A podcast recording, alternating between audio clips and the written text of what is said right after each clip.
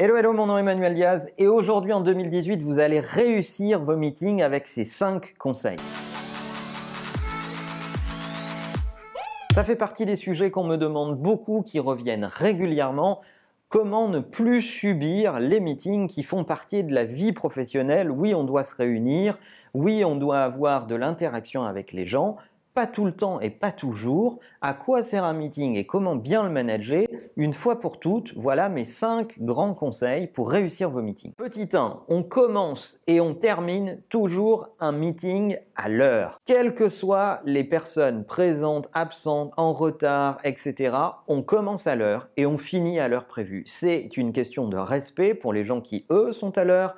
Euh, et puis c'est une façon d'éduquer l'organisation à être à l'heure elle-même. D'ailleurs, les retardataires, n'arrivez pas en plein meeting en ouvrant la porte, en disant ah, je suis désolé, je suis en retard, etc., etc. Non, la première des choses à faire lorsque vous êtes en retard, c'est déjà de ne pas perturber le meeting qui est déjà en cours, de vous faire discret, de vous asseoir et de fermer votre gueule pour essayer de comprendre dans quel contexte on est avant d'avoir la légitimité à l'ouvrir. Petit 2, on envoie les informations nécessaires avant le meeting.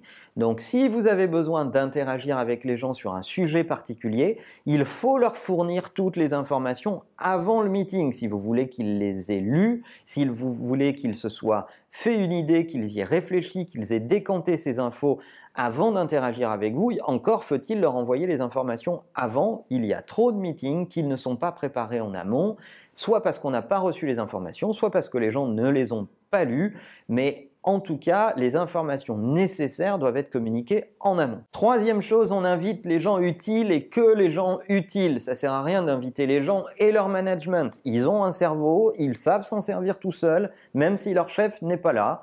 Et leur chef se contentera d'un compte rendu avec euh, ce qui a été évoqué et le relevé de décision, mais il n'y a pas nécessité à inviter toute l'organisation accompagnée de tout son management euh, pour tenir un meeting. N'invitez que les gens utiles et garantissez aux autres qui ont un droit de regard sur les décisions qui vont être prises et leurs incidences, qu'ils recevront un compte-rendu et qu'ils auront les informations pour suivre ce sujet. Et vous verrez que le nombre de participants va drastiquement baisser dans vos meetings. Quatrième élément, ça va de soi, mais c'est jamais pratiqué, évitez ce qu'on appelle les meetings back-to-back. Donc arrêtez de coller des meetings les uns aux autres.